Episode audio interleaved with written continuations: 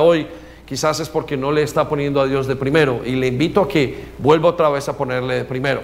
Ahora, la segunda consejo o el segundo consejo que vimos lo, lo predicó Álvaro eh, y nos contó el esforzarse. Y lo tomamos como el segundo consejo que recibiría una persona que acaba de dejar de ser esclavos.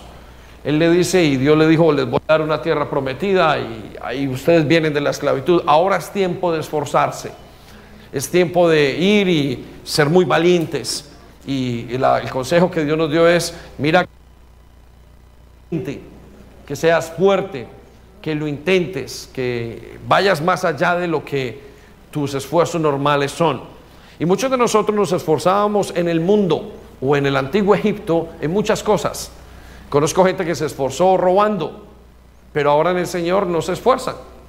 Otros que se esforzaron en otras cosas determinadas, malas. Usted y yo nos esforzábamos en que el pecado fuera bueno y fuera cada vez mejor y más aceptable y más disfrutable. Pero Dios nos dice ahora, ese mismo esfuerzo que tuvieron para lo malo, téngalo para lo bueno. ¿Lo recuerda o no?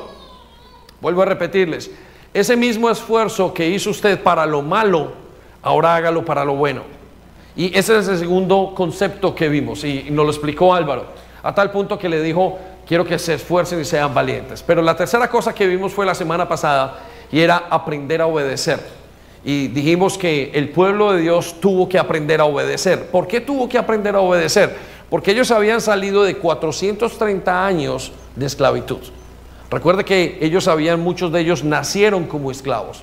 Entonces lo que ellos aprendieron fue a obedecer a las malas, a obedecer al látigo, a obedecer a las palabras equivocadas y a lo que no fuera tan fuerte, ellos no lo hacer. Y tal como usted y yo hoy tendremos, y tal de la misma manera usted y yo hoy tenemos bajo autoridad. Y a veces estar bajo autoridad es muy difícil, porque estar bajo autoridad significa que las tuercas deben de ser apretadas y ciertos tornillos deben de ser flojos en la mente y en el corazón. Y eso es parte del proceso, pero quiero que no se desanime. Y ahora que usted comienza a, obedecer a Dios, quiero que sepa que una de las marcas es que a Dios se le obedece o se le ama cuando se obedece. Entonces es importante que usted lo tenga en su nuevo caminar. Y dijimos la semana pasada que usted, Dios lo iba a llevar a obedecer, lo iba a enseñar. Nosotros debemos de aprender la obediencia. Y entonces está usted, el mundo atrás, Cristo adelante, la tierra prometida, pensamientos lo llevan a encontrarse o a devolverse a una manera antigua de esclavitud. Y lo que estamos luchando es con sus pensamientos para que usted pueda seguir adelante en este caminar. ¿Cuántos desean caminar con Cristo el día de hoy? ¿Continuar? Amén. ¿No se escucha? Amén. Muy bien. Eh, eso es el todo y ese es, eh, ese es el, plan de Dios. Ahora, eh, el, el cuarto punto que quiero que este día observemos es el temor. Y quiero que observemos que, o en aprender, y hoy aprenderemos que el Señor quiere que no salgamos, que salgamos eh, luchando contra el temor. Y la idea es que usted siga luchando contra el temor. ¿Y por qué contra el temor? Recuerde, usted sale de Egipto y usted sale con muchísimas dudas.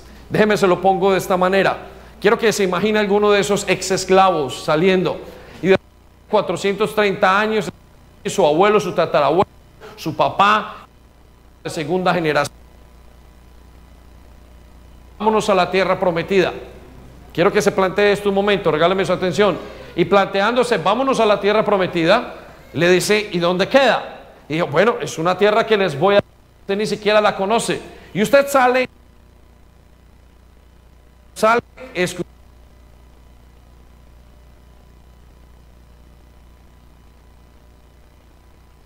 sale, usted va a una tierra no sabe dónde está, no sabe qué gigante se va a encontrar. Van a venir retos en su vida como creyente. Dios lo, lo va a llevar a una tierra prometida, una tierra de su propiedad, una tierra en la que usted pueda estar y una tierra en la que usted es suya, construir, vivir. Una tierra que no se parece a los campos de concentración egipcios. Una tierra que no se parece a los campos de esclavitud de Egipto. Es una tierra totalmente nueva una tierra de la cual ni siquiera usted ha visto y solamente le han mencionado. Pero usted sale con su corazón, con mucho deseo, pero viene el temor y lo alcanza.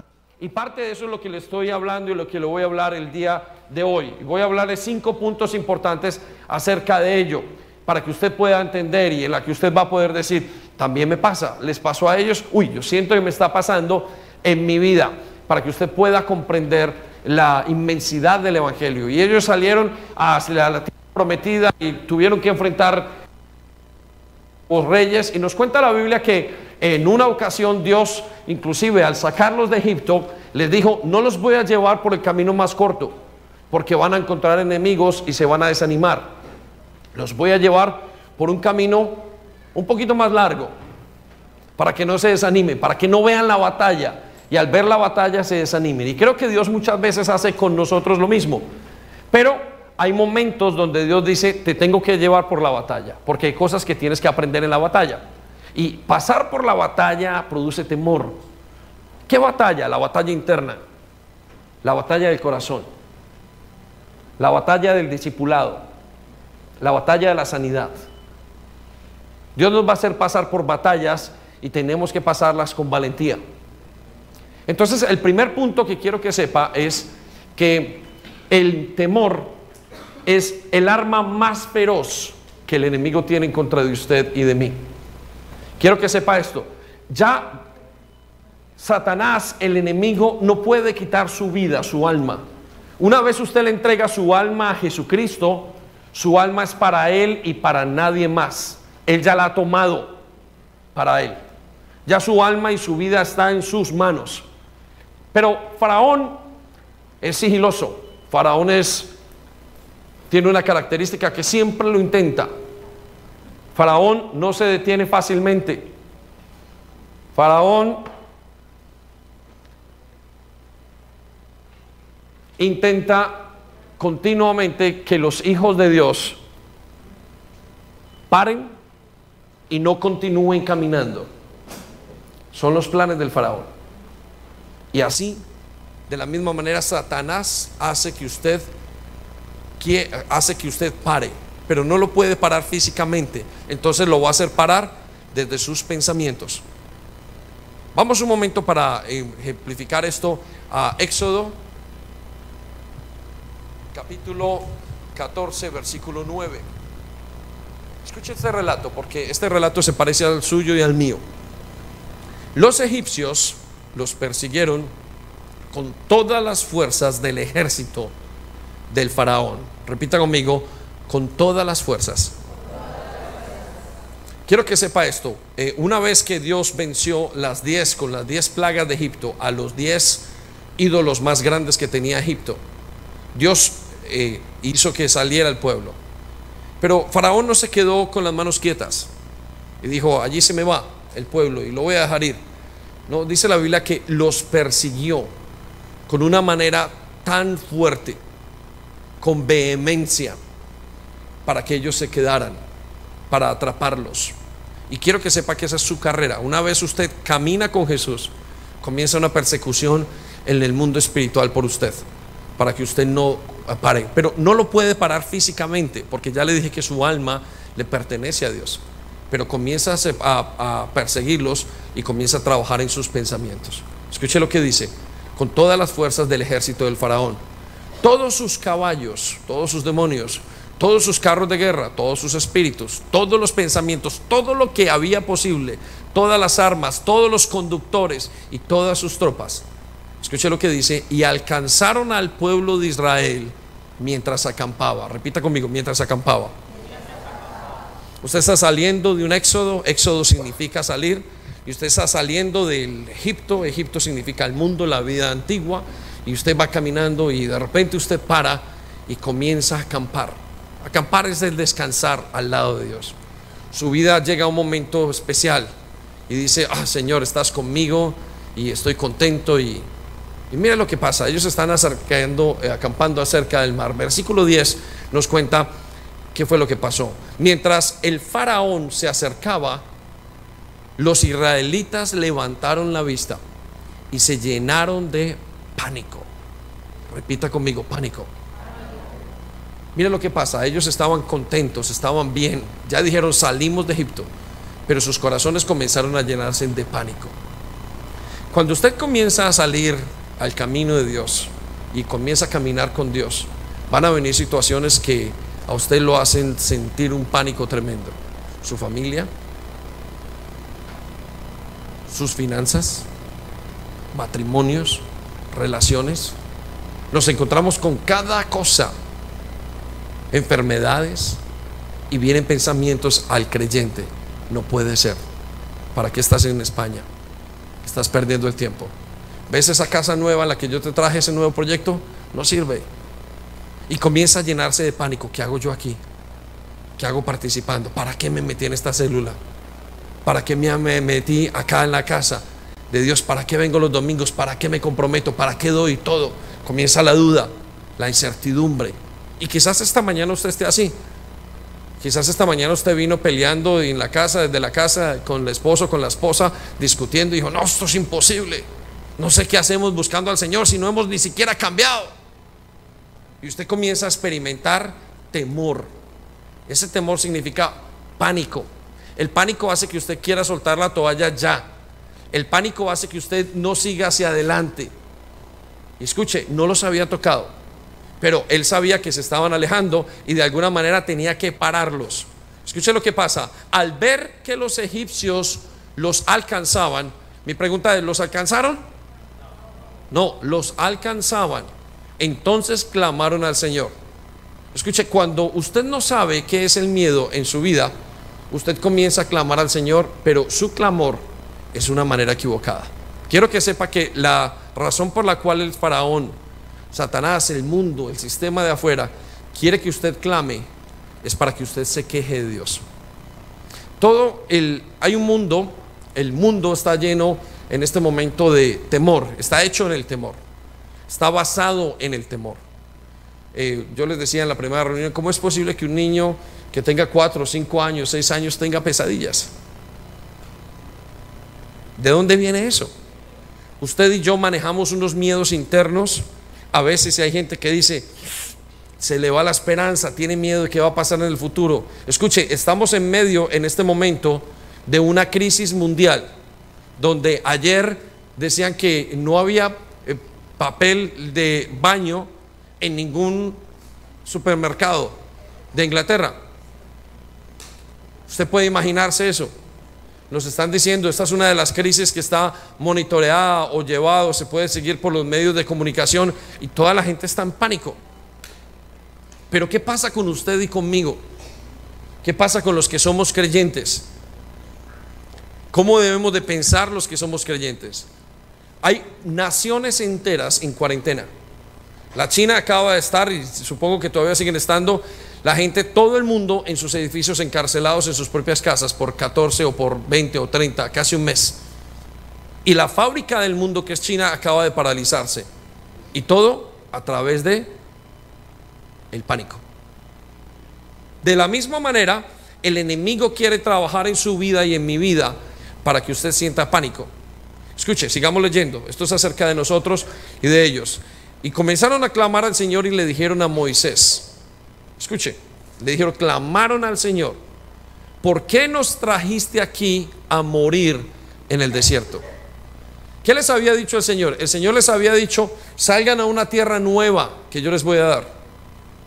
Una tierra donde fluye leche y miel. Y ellos comenzaron a decir, Señor, tú no nos has sacado a una tierra así, nos sacaste a morir. ¿Cuántas veces ha dicho esto, Señor? Pero ¿por qué a mí? ¿Por qué a mí? ¿Por qué yo? ¿Por qué esto? ¿Por qué lo otro? ¿Por qué no puedo? ¿Por qué esto? ¿Por qué no podemos hacer lo que tenemos que hacer? ¿Por qué mi hijo? Y le culpamos al Señor de las circunstancias que vivimos. Quiero que sepa que a la hora de salir de estas circunstancias que estamos diciendo espirituales, usted va a tener muchísimos Goliaths, va a tener muchos montes que tomar. Pero el miedo va a intentar que usted no los tome. El miedo es su principal enemigo estando ahora en los caminos del Señor. El miedo va a hacer que usted no se comprometa. Hay gente que no viene o no viene a la iglesia o no se pone una célula porque tiene temor. No tengo temor a fallar. Hay gente que no está entrando en un discipulado porque tiene temor a, a, estar solos, porque tiene temor a no hacerlo bien, porque tiene temor a que descubran quién es por dentro, porque tienen temor a comprometerse y no le creen a Dios. La tierra nueva y la tierra prometida es una tierra de compromiso, pero es una tierra para valientes. Y va a necesitar tomar retos y va a necesitar tomar pasos que el mundo entero no va a dar. En este mundo pararse, en este momento pararse frente al mundo y decir que lo contrario es lo que Dios nos dice, es casi una locura para todos. Entonces Dios le está diciendo, vuélvase a levantar, no tema. Escuche lo que dice acerca de esto. Ellos comenzaron a experimentar. ¿Acaso no había suficientes tumbas para nosotros en Egipto? Dios les dice, lo saco a la vida eterna. Y ellos decían, tumbas. Su mentalidad estaba todavía en la esclavitud de Egipto. Su mentalidad estaba todavía pensando que Dios no puede con la crisis financiera, que Dios no puede con la crisis emocional, que ellos se van a tener que quedar solos, que van a tener que eh, combatir en sus propias fuerzas todas las cosas. Y escuche lo que dice. ¿Qué nos has hecho? Le preguntan al Señor. ¿Por qué nos obligaste a salir de Egipto? Recuerda que Dios no los obligó a salir de Egipto. Dios les dijo, ¿quiénes quieren venir conmigo? Y cuando Dios les dijo, les dijo, voy a sacarlos con mano fuerte, les voy a mostrar milagros. Y no importa si usted lleva un año, dos años, diez años en la vida cristiana, usted ha visto milagros, pero a través de estas circunstancias usted comienza a experimentar que usted está obligado. Porque usted está lleno de temor. No me obliguen a moverme, no me obliguen a crecer, no me obliguen a seguir adelante, no me obliguen a hacer lo que estoy haciendo en este momento. Porque se sienten obligados porque el espíritu que trae el miedo es un espíritu de esclavitud. Y yo quiero que usted lo piense y lo analice. ¿Qué hay en este momento en su corazón? Ese nuevo proyecto, las nuevas cosas que están pasando. ¿Quién le está pidiendo en ese momento esas cosas en su vida y que usted diga, yo no puedo? Es que Dios no va a ser capaz conmigo. Eso es puro temor. Y ese temor tiene una consecuencia que lo vamos y unos objetivos que lo vamos a ver en unos minutos. Escuche lo que dice en el siguiente versículo, versículo 12. El objetivo de Satanás es que usted se queje, pero el objetivo de Dios es que usted siga. Mire, la Biblia, cuando usted la lee de tapa a tapa, siempre nos va a indicar una cosa. Dios siempre está intentando mostrarle toda la que pueda mostrarle para que usted sepa que Él es bueno. Y vamos a ver por otra parte a Satanás siempre intentando mostrar que Dios es malo. Si usted quiere resumir la gran batalla de la palabra de Dios de tapa a tapa, de principio a fin, de Génesis a Apocalipsis, tiene que ver que siempre el mundo y lo que está en contra de Dios está intentando mostrar que Él no es bueno. Por eso uno está evangelizando en la calle y va a decir, mire, Dios lo ama. ¿Cómo me va a amar Dios si hay niños en el África que se mueren? Y la respuesta es muy fácil. ¿Dónde están los padres de esos niños buscando a Dios? ¿Dónde están los tatarabuelos que deberían estar buscando a Dios? Quiero que piensen eso. Ahora, escuche lo que dice, versículo 12. ¿No te dijimos esto, que esto pasaría cuando aún estábamos en Egipto? Yo conozco gente que ha caminado con el Señor y antes de que den el paso de fe de salir de la esclavitud y le digan a Moisés, y le digan, Señor Jesucristo, sácanos de este lugar, ellos piensan, digo, pero va a ser muy difícil, yo nunca voy a cambiar. Y Dios de alguna manera les dice, sígueme, no hay ningún problema, vamos hacia adelante. Escuche lo que dice, piensan de alguna manera que Dios los está obligando. Y yo, Señor, pero si no te dijimos que estábamos, eso cuando estábamos en Egipto, te dijimos, déjanos en paz, Señor, pero si yo no te busqué, ¿por qué estoy pasando esta situación? Y usted cree que Dios le está haciendo mal, pero Dios lo está sacando de una tierra de esclavitud a una tierra nueva. Pero tiene que haber un proceso de cambio. Y un proceso en el que usted diga, Señor, ¿te creo o no te creo? Déjanos seguir siendo esclavos de los egipcios. Repita conmigo, déjanos seguir siendo esclavos de los egipcios. Señor, pero ¿por qué no me dejas pecar en la, en la miseria en la que yo estoy? Señor, si el problema en el que yo estaba era mejor. Señor, pero si yo tenía problemas de sexualidad, déjame allá mejor. ¿Para qué me sacas? Señor, la embarré otra vez. Ah, tengo que volver. ¿Cómo no me dejas en los mismos problemas? Si ves, yo no merezco. Muchos llegan a su casa y le dicen, ¿usted para qué va a la iglesia? Y se llena el corazón de temor. Muchos escogen los hijos y dicen, usted no ha cambiado. y se llena el corazón de temor. Y usted al sentir ese corazón lleno de temor, no da más pasos hacia adelante. Y logra el faraón el objetivo que tenía con usted, que era paralizarlo y que entrara en pánico. Escuche lo que dice. Déjanos seguir siendo esclavos de los egipcios. Es mejor ser un esclavo en Egipto que un cadáver en el desierto. Y encuentran gente que dice, ah, la vida cristiana es muy dura.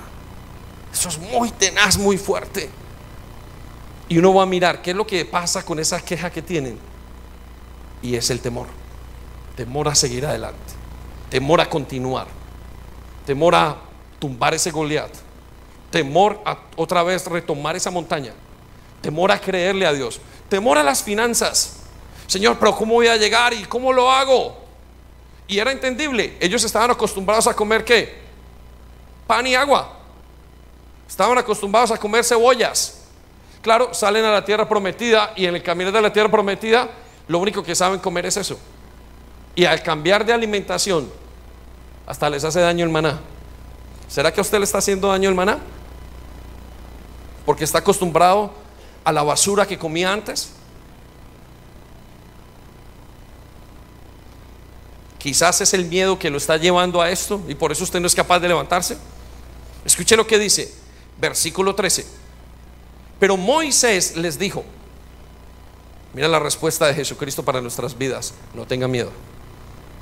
No tengas miedo, tranquilo. Y hoy el Señor nos vuelve a decir, no tengan miedo. Yo voy a pasar ese faraón que usted tiene adelante. Financiero, lo voy a pasar. Emocional, tranquilos. Con la tentación, yo voy a estar con ustedes. Pero Señor, yo no sé cómo se hace, no se preocupe, no tengan miedo. Escuche lo que dice, solo quédense quietos y observen. Repita conmigo, quietud y observación.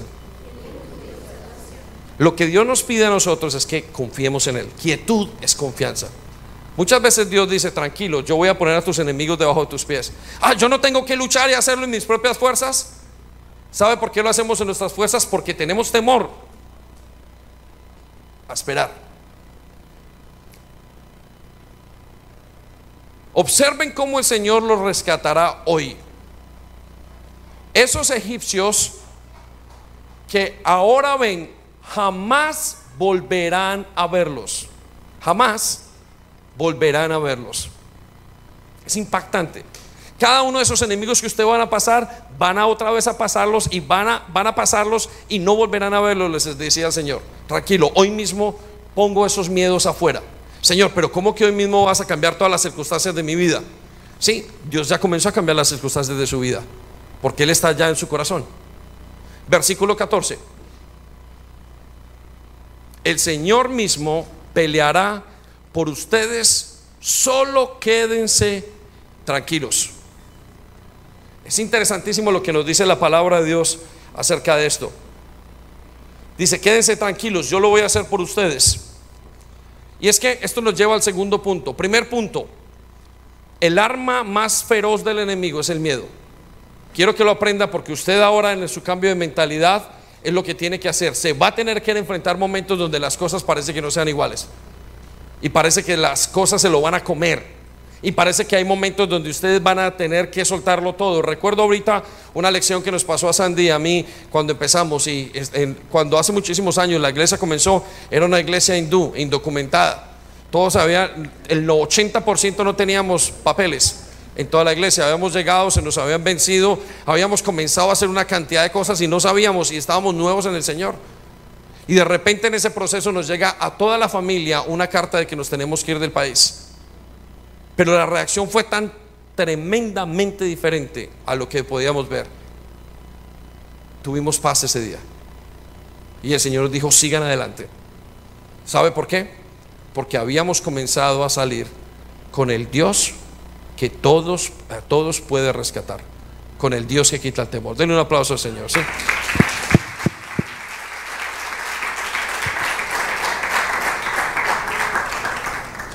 Por eso quiero llevarlo al segundo punto, y es que el objetivo del temor, iglesia, creyentes, ex esclavos, es controlar y paralizar a todas las personas.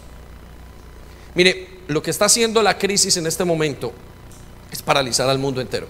Y quiero darle simplemente una pequeña foto que nos muestra el libro de Isaías, una foto hecha con palabras, acerca del el príncipe de este mundo. La Biblia habla sobre el príncipe de este mundo y habla sobre el Dios con D pequeña de este mundo. Escuche lo que dice en Isaías 14, versículo 16. Vaya conmigo, Isaías 14, versículo 16.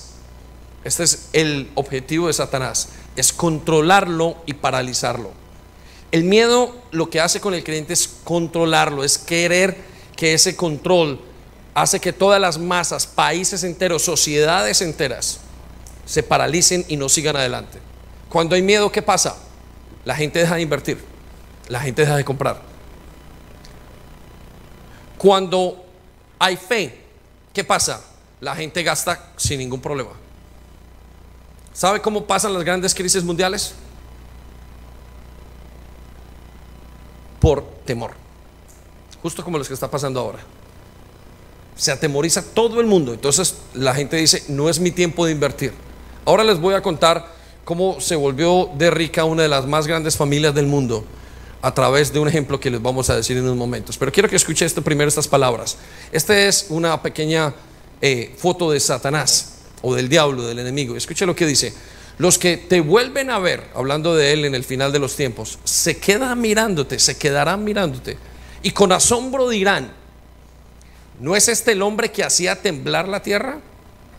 ¿No es este el hombre que derrotaba a las naciones? Regálame su atención. Miren, el poder del enemigo a través del temor es tan fuerte que hace temblar naciones hace entrar en pánico a países y sociedades enteras. Los millones o los billones o en la cantidad de dinero que en este momento se ha perdido a través de la crisis es inmensa. Y todo tiene que ver con la especulación. Mañana dicen, no hay de comer mañana. Escuchen, creo que hay suficiente eh, eh, eh, gel de, de sanitizer y papel de baño. Creo que hay. Pero debido a la especulación de todo el mundo diciendo y todo el mundo atemorizado, mañana no hay nada, la gente va y compra todo. Y por eso no hay nada. Usted le dicen en, una, en, una, en un hospital, tiene cáncer. Usted el mismo día siguiente, se el mismo minuto se siente mal. Esas palabras hacen que ni siquiera usted teniendo cáncer ya lo adquiera. ¿Por qué? Porque una de las consecuencias del cáncer es enfermar, del miedo es enfermar a las personas. Quiero que piensen estas cosas. Entonces, lo más grande que el enemigo puede hacer ahora, como no puede detenerlo físicamente, si va a intentar influenciar su mente. Por eso nos habla que el enemigo, Satanás, dice, este no es el hombre que hacía temblar las naciones enteras. No es este, no puede, es, perdón, no es, no, este no puede ser el hombre que convertía todo en un desierto, que destruía las grandes ciudades y que no liberaba a los prisioneros. Es el temor. Quiero decirles, cuando Dios hizo el mundo, no lo hizo para estar en temor. Pero a partir de que el hombre pecó, se intentó o se creó un nuevo sistema. Y el sistema es el miedo. Por eso usted siente miedo a lo nuevo. Por eso usted y yo sentimos miedo a lo que desconocemos. Por eso sentimos miedo a cambiar. Hay gente que no cambia de una vida que no ha sido exitosa, no porque no fuera exitosa, sino porque le da temor. Vamos a cambiar. no, no, no soy capaz. Esto es lo que conozco y es mejor el viejo conocido que lo nuevo o lo bueno por conocer. Pasa así. Si yo voy veo y las crisis de familias que hay, ¿por qué las mujeres entran en los conceptos muchas veces que tiene que ver con, con el control? Con el temor dentro, no quiero perder. ¿Por qué entramos los padres en la manipulación? Porque no queremos perder el control. Todo tiene que ver con el temor. Por eso es una de las palabras más fuertes en contra del creyente. Eh, el libro de Job nos dice, como temí, así me ocurrió. O me ocurrió conforme a lo que temía. ¿Qué cosas en su vida están pasando por su temor? Él lo sabe muy bien. Por eso el temor lo que hace es paralizar, perdón, no paralizar, él controla las masas. Ahora, quiero que saltemos rápidamente a Primera de Samuel, capítulo 11, ¿no?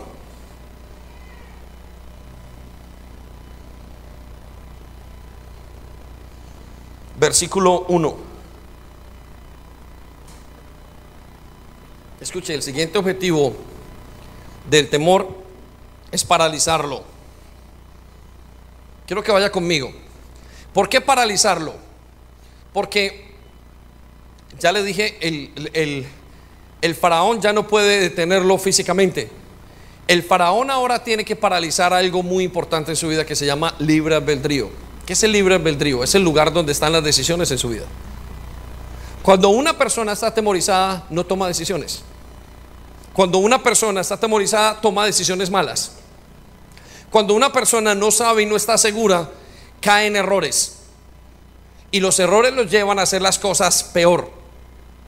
Escuche, cuando usted se pone a hablar con una persona y viene de una crisis, ¿qué le pasó? Es que tenía tanto susto y no sé, no sé qué fue lo que me pasó. ¿Qué le pasó? Es que no sabía, pensé que iba a perder todo el poder. En lo profundo de su corazón hay un temor muy grande. Mire lo que dice primero de Samuel y aquí estamos hablando de una decisión que ellos están a punto de tomar y quiero que escuche el nivel de la de, decisión que están a punto de tomar porque estaban bajo el temor. Y nos habla que el enemigo había puesto en sitio algunas ciudades de Israel. Y en este caso la podemos ver. Dice, como un mes después el rey de Nahas, de Amón, dirigió a su ejército contra la ciudad israelita llamada Jabes de Galat. Pero los habitantes de Jabes pidieron paz.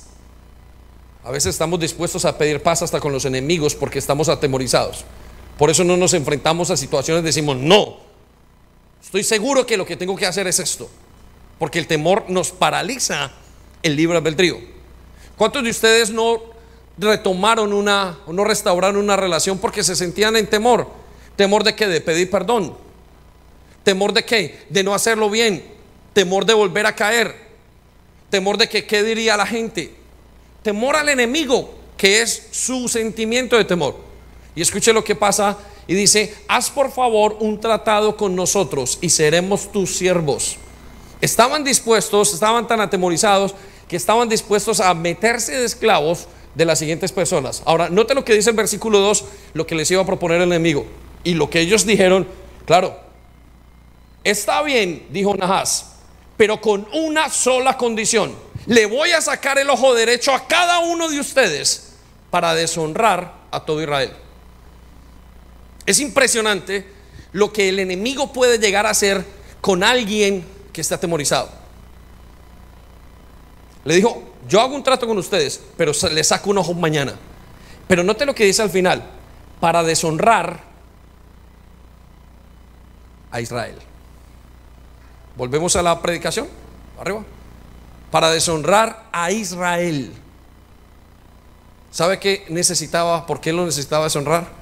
porque necesitaba que bajaran la moral. Cuando usted está atemorizado, usted baja la moral y usted no sigue el siguiente paso. Y usted dice, no, yo es que no sirvo para esto. Yo dejo el proyecto. Yo dejo esta nueva oportunidad que me ha dado el Señor. Yo dejo la célula. Yo dejo esto de recuperar a mi familia. Yo dejo esto de recobrar mi vida. Porque usted se siente mal y huye. Y ellos estaban dispuestos a considerar, miren lo que les dice en el versículo 2, versículo 3. Danos siete días para enviar mensajeros por todo Israel. Respondieron los ancianos de Jabes. Si nadie viene a salvarnos, aceptamos sus condiciones.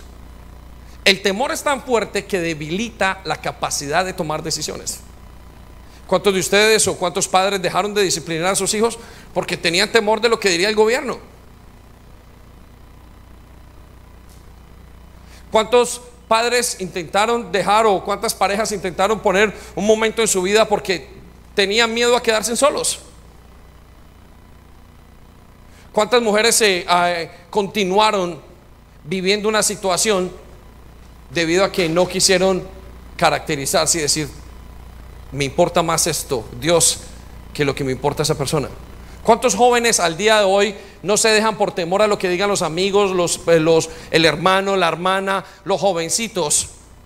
El grupo de apoyo de los muchachos, el grupo de influencia, por temor a que lo rechacen, les digan, no, ya no puedes caminar con nosotros. ¿Cristiano? Eso está mandado a recoger. Usted ahora tiene que ser hiper mega gay. Para estar a la moda. Nos da risa, pero eso es. Si usted quiere estar a la moda, tiene que ser eso. ¿Y cuántos jóvenes a través del temor dicen, me quedé callado y no dije nada? ¿Cuántos de ustedes estuvieron en un momento debido al temor, sabían que la persona estaba a punto de morirse? Me pasó la semana hace dos o tres semanas. Salgo allá y conozco una vecina y la vecina me dice de su hijo que tenía mal con el alcohol, tenía males con las drogas, depresivo, un hombre de 40 años. Y le digo a la señora, vamos hoy mismo a ver a su hijo, vamos a orar por él, vamos a meterlo, no importa, yo me, le digo que vengo, qué sé yo, me invento algo y nos metemos allá y oramos. No, no, no, no quiero que se sienta mal. Dos semanas después me vino y me tocó. Me dijo, David, dijo, sí, se acaba de morir. Lo acabo de encontrar ahorcado. Y yo le digo, si tan solo no hubiera tenido temor. Tenía temor a ver qué decía. Quizás mi hijo se pondría molesto. Pero quizás el rey de Israel lo hubiera salvado. Estuvo dispuesto a quitarse el ojo, la señora. Y finalmente le sacaron el ojo. ¿Solo por qué? Por temor porque no quería ser rechazado. La señora me vino y lloramos y todo, y no pudimos hacer más. Lloró la señora en la oficina. Y yo por dentro Señor, ¡ah! ¿qué nos pasó? La señora tuvo temor porque yo estaba listo. Por lo menos lo hubiéramos intentado. Escuche lo que pasó. Versículo 4. Cuando los mensajeros llegaron a Gibea de Saúl, le contaron al pueblo acerca de su aprieto y todos se echaron a llorar. ¿Sabe cuando hay miedo usted solamente quiere echarse a llorar? Usted no es capaz de enfrentar la nueva vida que Dios le tiene. Y quiero decirle que la nueva vida es una vida de, donde fluye leche y miel, pero usted tiene que salir la vida de esclavitud. No le dé temor seguir hacia adelante. El enemigo quiere paralizarlo de tal manera que usted no siga hacia adelante, pero usted tiene que entender que lo que Él quiere es paralizarlo y controlarlo a través del temor. El temor es tan fuerte que es la característica de los últimos tiempos. Mateo 24, versículo 6. Escuche lo que dicen. Tal como ahora, ustedes tendrán noticias de que hay guerras aquí, hay guerras allá, pero no se asusten. ¿Pero qué? Pues así tiene que ocurrir. Mire, coronavirus, pero no se asuste. Conozco una señora que me decía en estos días, mi jefa compró todo el almacén. ¿De verdad? Y es cierto, porque la señora que me lo dijo aquí en la iglesia me dijo, es así. Yo compró todo lo que tenía. Compró todo el papel, compró todo. ¿Y saben para qué? Por temor. Especulación. Eh, durante la guerra contra Napoleón, una familia muy sigilosa que sabía el poder del temor, hizo esta pequeña jugada. Mientras estaban en la guerra mandaron mensajeros al punto de acabarse la guerra contra Napoleón y les ordenó, si ganan, venga inmediatamente, pueda, cuando ya sepa que perdieron, que perdieron los, los franceses y que ganaron los ingleses, vengan inmediatamente a Inglaterra y díganle a todo el mundo que perdió. Y así yo voy a comprar las acciones de esa compañía, de todas las compañías que pueda. Cuando pasó eso, inmediatamente vino y le anunció a todo el mundo y le dijo, Francia acaba de ganar la batalla contra Inglaterra, hemos sido vencidos y todo el mundo nos vamos a ir esclavos y Napoleón ganó la batalla. Todo el mundo comenzó en el pánico y comenzaron a vender todas las acciones y la persona que había mandado compró la acción de una, de otra, de otra, de otra. Dos días después vino la noticia de que Inglaterra había ganado y que habían arrestado a Napoleón. Y cuando llegaron, toda la gente se comenzó a disparar las finanzas. Y ese hombre que hizo esa jugada a través del temor de los demás se volvió rico en cuestiones de segundos.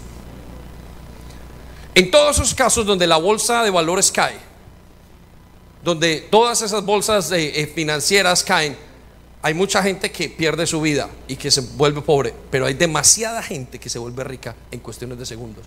¿Sabe a través de qué? A través del temor, de la especulación. Y por eso el Señor dice, al final de los tiempos, y creo que estamos en unos tiempos muy parecidos, Habrá guerras aquí, rumberos allá, van a haber muchas cosas. Pero dice, no se asuste, no vayan con la especulación. No se dejen atemorizar su corazón. De tal manera que el Señor dice, no se dejen cambiar la fe por el temor. Y esa es una lucha que usted y yo tenemos continuamente. Usted tiene temor, se le pa temor, ¿será que van a escuchar? ¿Será que me paro? ¿Será que hablo? Por eso era ese jovencito de 15 años allá parado en esa caja roja en Madrid. Usted dice, wow, tremendo. Tremendo que hay gente que pueda pararse y salir. Y es lo que le decimos a todos, vayan. Porque cuando usted se llena de fe, el temor apaga. Cuando vienen todos estos jóvenes y toda la gente que está en evangelización hablando de la gente que nunca han conocido, vuelven llenos de poder y de dominio propio. Lo que nos lleva a la tercera cosa. Primero entonces, al tercer concepto. Primero, el temor es el arma más feroz del enemigo. Segundo, el objetivo del temor es controlar y paralizar. Estamos en el listado. Pero tercero, la consecuencia del temor es desestabilizarlo, enfermarlo y esclavizarlo. La consecuencia del temor es esclavizar a la persona, desestabilizarla y enfermarla. Quiero que vayamos a Mateo capítulo 25 versículo 24. Escuche lo que dice la palabra de Dios. Pero llegando también, está hablando de los talentos. Y mire lo que hace con los creyentes. Yo le he dado a todo el mundo algo que pueda dar. Y todo el mundo tiene un talento. Y todas las cosas que Dios da son talentos. Pero miren este hombre al cual la Biblia nos dice en este capítulo que le dio a uno cuatro talentos, dos talentos y a uno le dio un solo talento. Y hace uno que le dio el solo talento, le llamó siervo infiel. Y le voy a decir por qué fue su infidelidad. Porque tenía temor. Vaya conmigo la palabra de Dios. Dice, pero llegando también el que había recibido un talento, un don, algo nuevo, dijo, Señor, te conocía que eres un hombre duro. Mire la imagen que tiene una persona que es temerosa. Uy, Señor, tú eres como mi papá, duro. Tú eres como mi mamá, dura, como mi tía, duro, dura. Tú eres como el profesor del colegio. Y ese no es así. La Biblia nos dice que Dios es un padre de amor. Su percepción de Dios hace que usted vea a Dios duro. Que usted vea a Dios continuamente trabajando y diciéndole, si no haces esto, hoy no comes. Escuche lo que dice. Vino y con esa percepción el hombre le dijo, sé que ciegas donde no sembraste y que recoges donde no esparciste. Es decir, tú eres un hombre duro. Tenía mentalidad de esclavo. Muchos de los jóvenes ven a Dios como prohibicionista. Y les voy a decir una cosa, Dios no prohíbe nada. Nunca en mi vida Dios me ha prohibido nada. Desde que conozco al Señor. Siempre me ha dicho, te aconsejo que no lo hagas. Y cuando he hecho lo que Dios me ha dicho que no hiciera, he encontrado y dicho, Señor, tenías toda la razón. Me quemé porque no te hice caso. ¿Por qué ustedes van a pensar los jóvenes que Dios es prohibicionista? Porque su mentalidad de esclavos les hace creer que Dios no es bueno. Ven a Dios como un Dios fuerte y como un Dios que es malo. Pero Dios dice, se equivocan. Porque Dios lo que quiere hacer es que usted no caiga sobre ese error, para que usted no sea dañado. Cuando piense otra vez y digo, Dios no quiere que yo haga esto, Dios, es que tú me prohíbes. Señor, es que tú prohíbes las relaciones antes del matrimonio. Yo debería acostarme tantas veces para poder mirar cuánto y cómo va a ser mi matrimonio más adelante. Y dice, Dios es prohibicionista. Dios no está prohibiendo. De hecho dice, hazlo si quieres. Yo lo que te quiero que sepas es que tu futuro y tu vida emocional tiene un valor muy importante y lo va a tener para ti. Amén. Escuche lo que dice el hombre del talento. Dice, y recoge donde no esparciste, versículo 25. Vamos a ver la raíz de su infidelidad con Dios, de no vivir. Mire lo que dice, por lo cual tuve, ¿qué tuvo? Miedo. Y fui y lo escondí. Y tu talento, fue tu, tu talento en la tierra, y aquí tienes lo que es tuyo. Mire, al creyente el temor lo paraliza no lo deja ser. Lo hace que no pida perdón, lo hace que no viva la nueva identidad en Cristo. Hay una cosa que se llama la neurolingüística. Y es una, algo que la ciencia está sacando porque ya lleva muchísimo tiempo. Y, es, y la neurolingüística habla de que la gran mayoría de problemas físicos de las personas tienen que ver con sus emociones. El cáncer viene de un temor. Las de, las, eh, la, gastritis viene de temores. ¿Qué va a pasar con mis hijos si la persona espera por dentro? Por dentro y no come y no se siente bien y los ácidos gástricos comienzan y tiene una gastritis. Hay enfermedades que son dictaminadas por sus sentimientos, pero la gran mayoría de ellos es el temor. Todos van infundados por lo mismo. Y si yo pido perdón y no quiero y no, y no, y no quiero perdonar, en el caso de las personas que no quieren perdonar, no quiero perdonar para que me dé para, eh, para tener esto en mi vida. Y con esto no estoy diciendo que las personas que tienen cáncer eh, sea todas por lo mismo, pero la gran mayoría, hay un gran porcentaje que tiene que ver con su estado anímico por el temor. Piénselo, usted está la, eh, la vida antigua, la vida sin Cristo, y usted sale a la nueva vida y usted no sabe qué se enfrenta y comienza Usted sigue, las circunstancias no lo dejan salir y comienza por dentro a hacer fuerza con sus manos, fuerza con su cuerpo y no sé, no sé, no sé, yo me quiero salir de aquí, yo me quiero ir. Todo su cuerpo se enferma. A partir del temor.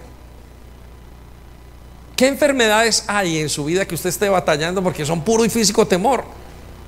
Temor a vivir con Dios, temor a hacerlo bien, temor a comprometerse, temor a soltar el pasado temor a las nuevas cosas de Dios. Quiero decirle, esa es la estrategia de Satanás. Satanás lo va a su estrategia es que usted pueda paralizarse en su mente y que lo enferme y que de esa enfermedad usted siga más, peor todavía, para que usted no pueda continuar. Saben, hay gente que está en el lecho de la enfermedad y tiene buena actitud frente a la vida, a la muerte, a la enfermedad. Y esa gente cree que hay esperanza. ¿Y saben qué dicen los médicos? lo salvó la esperanza, porque el cuerpo lo estaba reaccionando. Pero de repente hay gente que tuvo cáncer y comienzan a experimentar que todo está mal. empiezan a inventar, ya me voy a morir, ya me voy a morir, me voy a morir, me voy a morir. Y el mal que temía me sobrevino. Escuche, lo dijo Job, el libro más antiguo de la Biblia. El mal que temía me sobrevino por el temor. Él sabe que es el temor.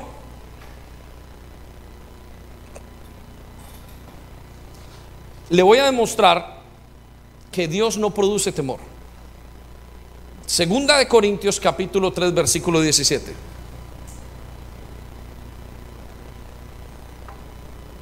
El temor es lo que los lleva a desestabilizarse. El temor a perder sus relaciones, el temor a hacerlo, el temor a comprometerse, el temor a fallar. Le pregunto a una cantidad de líderes y me dice, ¿qué? ¿A qué tienen temor? Y me dice, temor a fallar, a no hacerlo bien. Como si Dios fuera al otro lado del tiempo y está con un látigo esperando. No lo has hecho bien, como se hacía en Egipto. Y la verdad es que no es así. ¿De qué tiene temor? Hay momentos donde la gente entra inclusive en el pecado y eh, por alguna razón pecan. Y cuando vienen a la iglesia comienzan a quedar y se comienzan a apartar. Y los que lo apartan no es el amor de Dios, es el temor. El temor, el, experimentar esas cosas, ellos dicen, me van a ver en la iglesia, y la iglesia nadie sabe nada. Nadie sabe nada dónde puso usted los ojos la, noche anterior. Y usted entra y la persona se siente perseguida. El pecado hace que usted tenga temor. Pero Dios dice, traigan, confiesen sus pecados, sean libres. Escuche lo que dice, porque el Señor es el Espíritu. Y donde está el Espíritu del Señor, ¿hay qué? Libertad. ¿Qué significa libertad? Sanidad. Libertad significa vida en abundancia. Libertad significa estar bien. Vamos un momento a primera de segunda de Timoteo, capítulo 1, versículo 7. Y note lo que dice, pues Dios no nos ha dado espíritu de temor. ¿Qué no nos dio Dios? O sea que el espíritu de temor no viene de Dios, no lo dio Dios es opuesto a Dios. Es opuesto a la libertad. Porque ¿qué hace el espíritu de temor? Esclaviza a la persona. La enferma.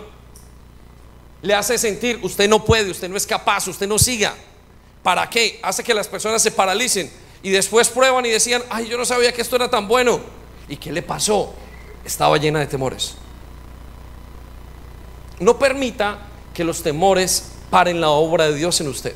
Dios tiene una tierra prometida que va a dar y le va a dar a usted en el camino que usted tenga. No lo permita. No pierda las oportunidades que Dios le da porque está lleno de temor en frente a las cosas que está haciendo. Hay gente que inclusive peca y desobedece porque tiene temor. ¿Qué le pasó? Yo no tenía tanto temor de los pasos que tiene que dar. Escuche, el espíritu que Dios nos ha dado no es un espíritu de temor, sino que es un espíritu de poder. O sea que lo contrario al temor es el poder, es la fe. De amor y de buen juicio. En otra palabra dice de dominio propio. El espíritu que Dios le da a usted para seguir adelante es un espíritu de dominio propio, de fuerza, de seguir, de estar con Dios.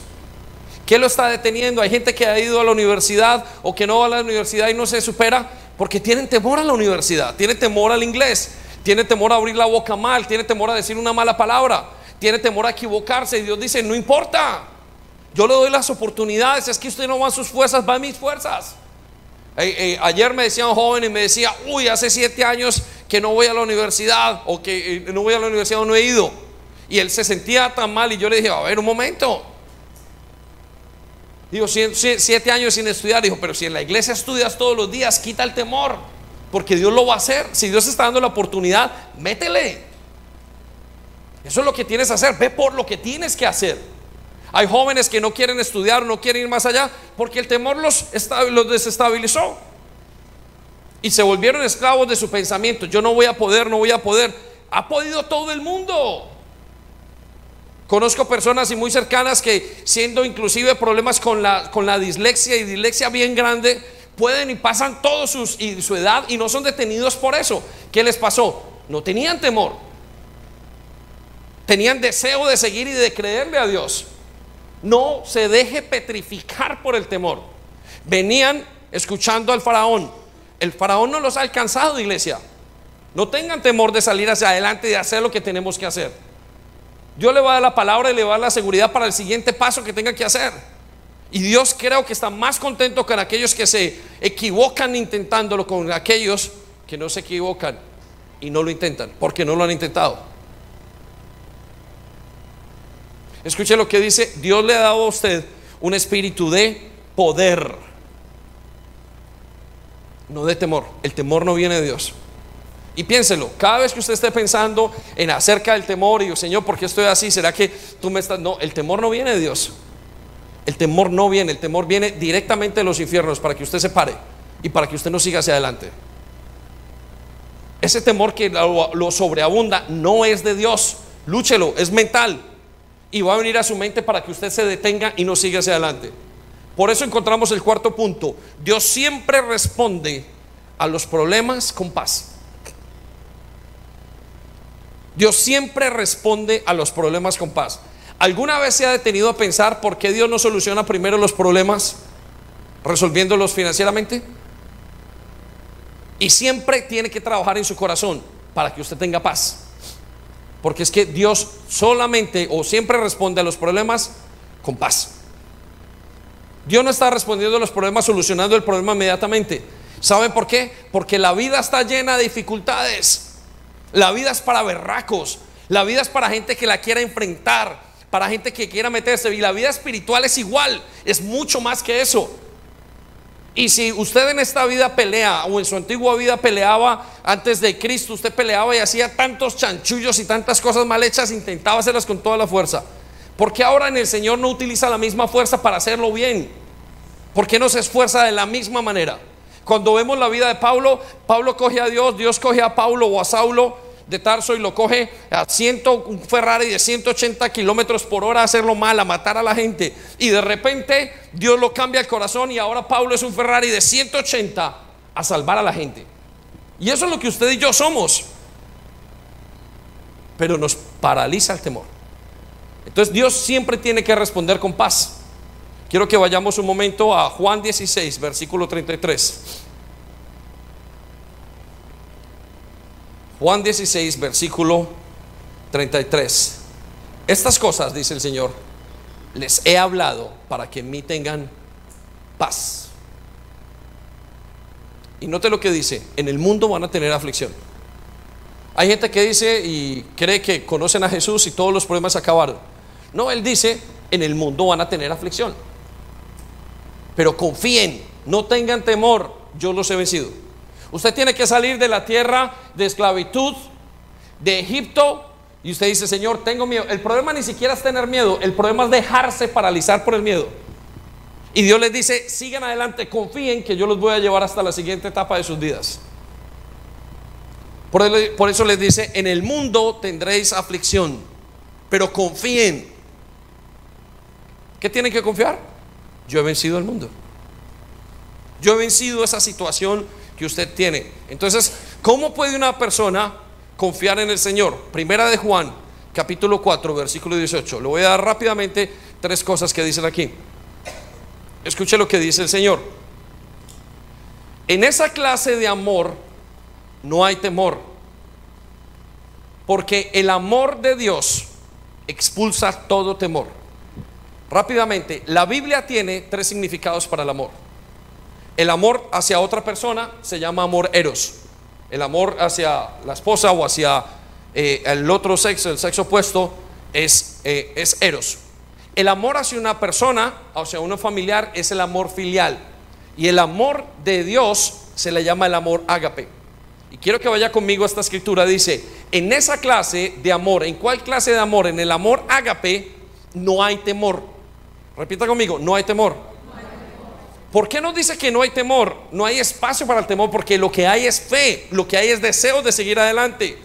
Y ahora mire lo que pasa con el amor, porque el amor perfecto, perfecto quiere decir maduro, expulsa todo temor. Repita conmigo, expulsa todo temor. Lo que tiene que estar pasando en nuestras vidas es que nuestro temor sea expulsado cuando nosotros estamos permaneciendo en el amor de Dios. La pregunta es, ¿por qué está lleno de temor? ¿Por qué está lleno de temores? ¿Por qué no cree que la vida siga? Porque usted entonces tiene problemas en el estar en el amor de Dios. Y escuche lo que dice, si tenemos miedo es por temor al castigo. Y esto muestra que no hemos experimentado plenamente el perfecto amor de Dios. Cuando una persona vive llena de temores es porque no ha, no ha experimentado el amor de Dios. Si usted está lleno de temor es porque no ha experimentado el amor de Dios. Si usted lo priva el temor y se queda es porque necesita experimentar el amor de Dios. Ahora, ¿cómo experimentar el amor de Dios? Vamos al versículo 16. Escuche lo que dice la Reina Valera. Y nosotros hemos conocido y creído. Repita conmigo, conocido y creído. Conozca el amor de Dios. Conozca a Jesús. Cuando usted conoce a Jesús, su temor se va. Cuando usted conoce a Jesús, el temor se desvanece.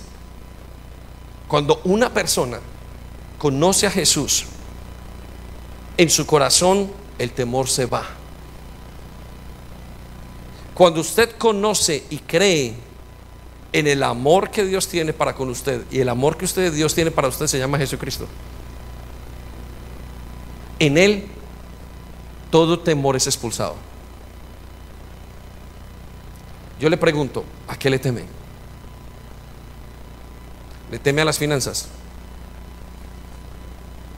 ¿Le teme a que sus hijos se vayan y se pierdan? ¿Le teme a no dar la talla en el matrimonio? ¿Le teme a que en el matrimonio no le vaya bien? ¿Le teme a los jóvenes a qué van a hacer en la universidad y qué van a hacer en el futuro? ¿Le teme porque su rebeldía lo lleva a comportarse así. Le teme a la muerte, a la enfermedad. Le teme a una circunstancia que está pasando en este momento en su vida. Le teme a los nuevos retos de Dios. Conozca el amor de Dios. Se llama Jesucristo. Y ese amor va a echar fuera, va a expulsar todo temor. Escuche lo que dice. Dios es amor. Y el que permanece en el amor, permanece en Dios. Conozca y crea. Conozca al Señor Jesucristo, permanezca en Él. Entonces, Dios va a permanecer en usted. La solución para el temor es permanecer en Cristo. Conózcale. Señor Jesucristo, te quiero conocer. Solamente desee en su corazón y desde ya grítele al Señor en su corazón, Señor. La respuesta de Dios frente al temor siempre va a ser la paz. ¿Ha notado que usted tiene un problema emocional, un problema con sus hijos, un problema con lo que sea, eh, eh, con finanzas, y Dios no viene con la respuesta, le dice, mira, toma las mil libras que te faltan? Dios no viene inmediatamente con la respuesta, le cambié el corazón a tu esposo o a tu esposa. Siempre lo lleva a tener paz. Primero. Y la Biblia nos cuenta que los grandes profetas que estuvieron tan en momentos de tanta dificultad, como por ejemplo el profeta Elías, lo mandó a dormir y a comer. Lo mandó a descansar. Y después de que descansó, al día siguiente se levantó, oró y salió con Dios. Si no hay un descanso en su corazón de creer y conocer a Cristo, no va a haber un descanso en el temor que usted tiene. Y muchas de las cosas que usted hace es por temor. ¿Cuántos jóvenes hacen cosas en sus colegios malas por temor a ser rechazados? ¿Cuántas jovencitas dieron su cuerpo por temor a ser rechazados por el hombre? Ah, no me amas. Y se levantaron y decir, no, no te amo, no. Me ama Dios. Pero como tenían temor y no conocían el verdadero amor, se dieron. Sí, si tú no me amas, nadie más me va a amar. Y se entregaron completamente. ¿Cuántos jóvenes hicieron lo mismo con las drogas? Oye, tú eres un tonto, ¿cómo no fumas conmigo? Mira yo como si fumo. Eres un gallina.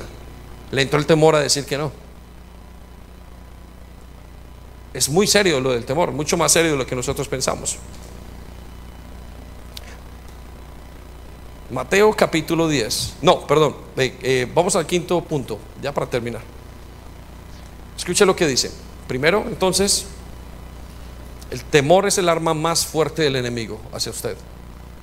Segundo, el objetivo del temor es controlarlo y paralizarlo. Pero tercero, la consecuencia del temor es desestabilizarlo, enfermarlo y esclavizarlo. Cuarto, Dios siempre responde con paz, primero, con descanso. Vaya con su temor.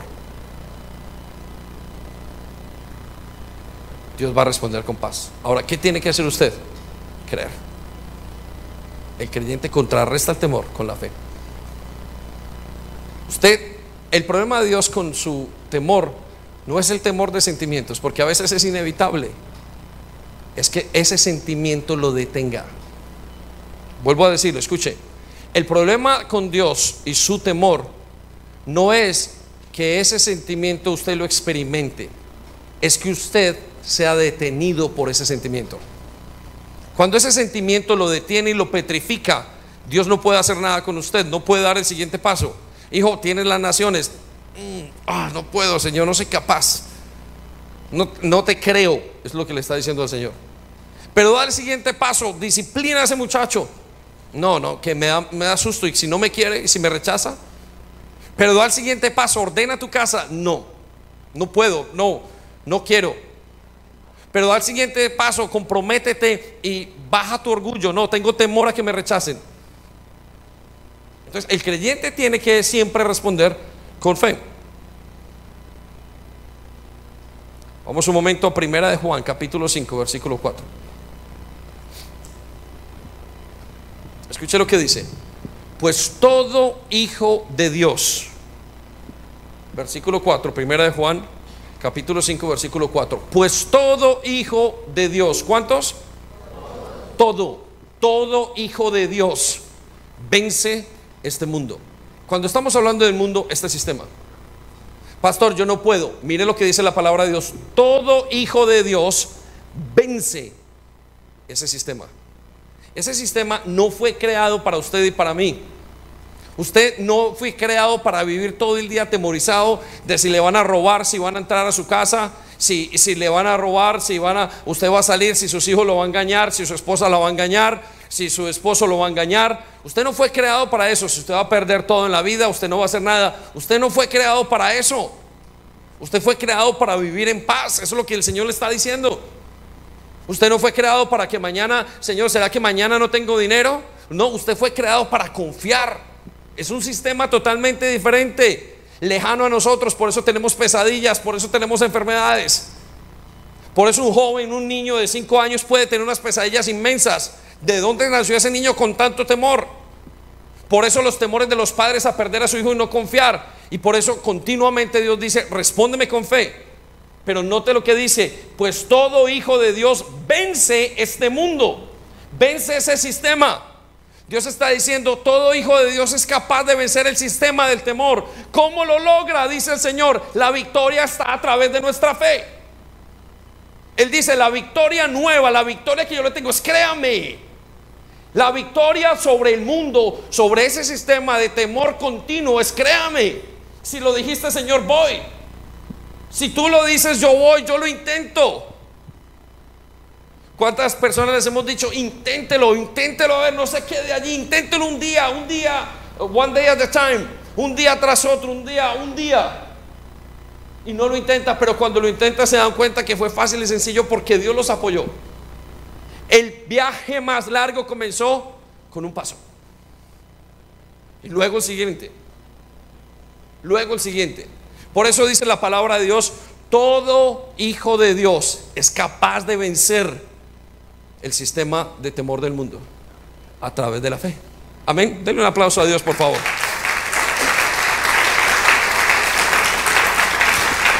Versículo 5. Vaya conmigo el versículo 5. ¿Y quién puede ganar esta batalla contra el mundo? Y ya le dije, el mundo es el sistema. La palabra de Dios nos habla de que el mundo tiene tres significados. Uno, el mundo, el globo terráqueo. Dos, el mundo, la gente que vive en el mundo. Hay un mundo de gente allá afuera. Pero tercero, el mundo es el sistema de creencia y de vida del mundo. Y aquí está hablando de ese sistema. ¿Y quién puede ganar esta batalla contra el miedo y contra el temor? Escuche lo que dice. ¿Y quién puede ganar esta batalla contra el miedo y contra el temor y contra el mundo? Ese sistema contra el temor continuamente. Escuche la respuesta. Únicamente los que creen que Jesucristo es el Hijo de Dios. Únicamente aquel que cree y tiene al Mesías. Por eso vuelvo y le digo, conozca al Mesías y el temor se va a ir de su corazón. Conozca al, al Mesías y con el tiempo usted no va a doler si lo aceptan o no. ¿Saben? El rechazo que sufrimos, que en la iglesia me vieron, que no me vieron, que me pisaron, que no me pisaron, que si entro así me duele aquí, me duele asado, puro temor, inseguridades. Y todas esas inseguridades se van cuando usted conoce al Mesías. Señor, te conozco y tú me aceptas así. Y sabes una cosa, sigo adelante. Y aun cuando lo aprieten con razón o sin razón, el Mesías, el conocer al Mesías, llena todo lo que usted necesita. Por eso nos atrevemos a decir lo que dice en Juan capítulo 14, versículo 27. Y póngase de pie conmigo, por favor. Juan capítulo 14, versículo 27. Miren lo que les dijo el Señor a todos sus discípulos, después de haber dicho las verdades más importantes.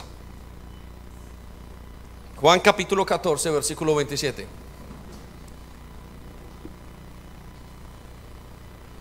Les dejo un regalo. Señor, ¿por qué no me dejaste el banco lleno de dinero? ¿Por qué no me dejaste una pinta que se enamore de mí la persona que yo quiero? ¿Por qué no me dejaste una inteligencia, Señor, que yo hubiera podido ser transformado y hubiera hecho tantas cosas? Escuche el regalo que da Dios. Léalo conmigo allá. Mire lo que dice. Les dejo un regalo. La paz en la mente y el corazón. Hay tres significados de paz. La paz romana, la que entendía que era la cesación de conflictos armados. La paz griega, la que se entiende que es un estado anímico, donde usted estuviera como volando sobre las nubes. Y luego está la paz, shalom, que es paz en medio de cualquier tormenta. ¿Qué paz tiene usted? ¿Qué paz tiene su corazón? ¿Y qué paz tiene su casa? Quizás usted tiene la paz que está usted buscando, es la paz griega. Que todo esté en el lugar apropiado y que nada pase. Esa paz es idílica. Mientras estemos en este mundo esa paz no está. Pero la paz que sí está es la paz shalom en su corazón. Y Dios dice, el único que da esa paz es el Señor Jesucristo. De hecho, es el único que la promete. Les daré paz, les daré paz en la mente y en el corazón. Y la paz que yo les doy como un regalo, el mundo no la puede dar. Y ustedes, muchos de ustedes, han intentado encontrar esa paz trabajando. Y trabajan horas y horas. Y creen que su paz va a venir a través de las finanzas. Otros encuentran la paz a través de la sexualidad. Y no la encuentran. Otros encuentran la paz a través de los vicios, a través del internet. Otros encuentran la paz, quieren encontrar la paz a través inclusive de deportes, de disciplinas personales. Y el Señor dice hoy, la paz que yo les doy no se las va a dar el mundo de ninguna manera. Solamente yo puedo dar esa paz. Cierra los ojos un momento.